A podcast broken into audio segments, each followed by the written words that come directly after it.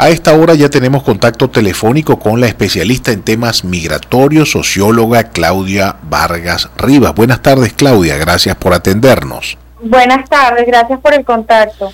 Claudia, bueno, tema de la situación de la migración de venezolanos en el continente es dramático.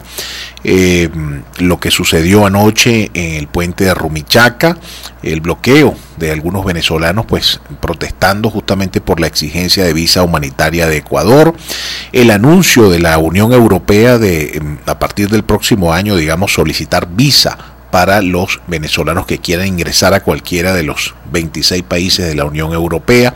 En fin, una especie de cerco que pareciese estar eh, construyéndose en torno al fenómeno migratorio venezolano. Claudia, tú como especialista y como constante eh, monitoreadora de esta situación, cuéntanos cuál es el balance actual de la migración venezolana.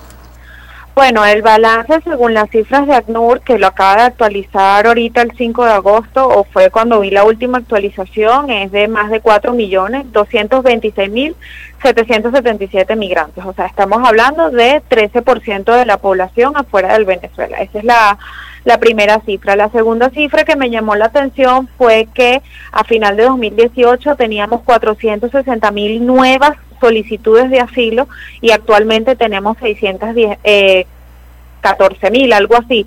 Significa que hemos aumentado 141 mil nuevas solicitudes de asilo.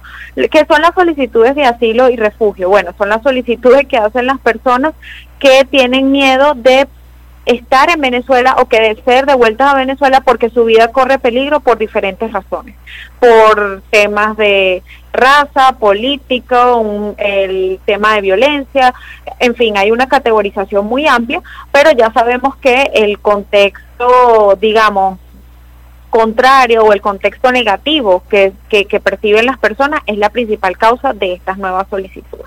Eso se expresa justamente en lo que estamos viendo en la este pues en la frontera con Ecuador.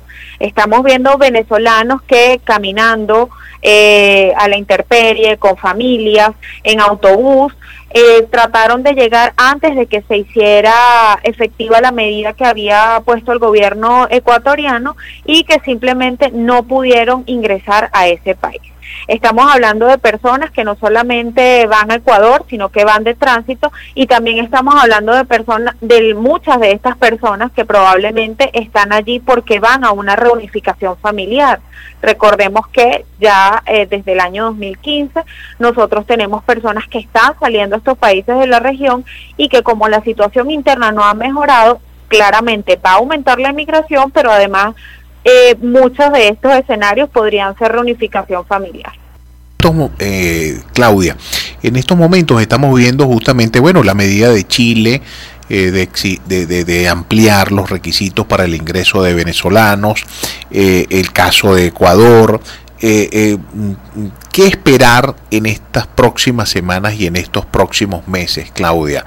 ¿Se va a, digamos, estas medidas que los países vecinos están tomando eh, eh, pudieran detener ese fenómeno migratorio de venezolanos hacia la región o por el contrario mm, se va a agudizar, se van a ir por los caminos verdes? ¿Qué, qué, qué tu visión como especialista en el tema?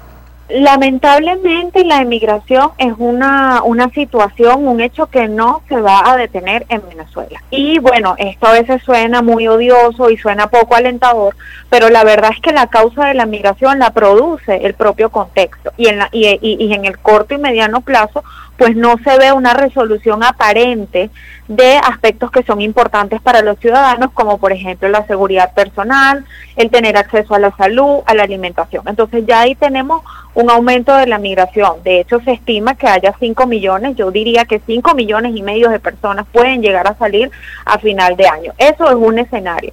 No se va a detener, como tú bien lo decías, pero lo que se está lamentando ahora es que con estos controles y voy a hablar como este pues como venezolana por supuesto pero como este de alguna manera especialista en, en, en, en, lo que en lo que yo veo de mi propio de mi propio país bueno claramente las personas van a buscar alternativas entre comillas para salir a esos países que no son las más, las más adecuadas, ¿no? Entonces allí vamos a empezar a ver este temas de coyotes, temas de chantaje, promociones entre entre comillas de, de, de, bueno de pase por la trocha, de pase por estos caminos, lo cual expone doblemente a la ya vulnerable situación de los emigrantes venezolanos. O sea, como te decía hace un momento, estamos hablando de familias, estamos hablando de personas con condiciones de salud, estamos hablando de mujeres embarazadas, estamos hablando de niños, estamos hablando incluso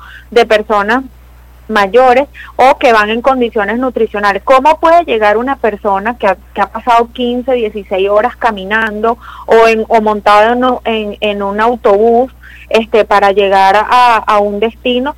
Pues claramente este, va, va a ser presa fácil o podría tener grandes expectativas, expectativas no, bueno, probabilidades de ser presa fácil de, de estas actividades criminales que se desarrollan en torno al tema migratorio.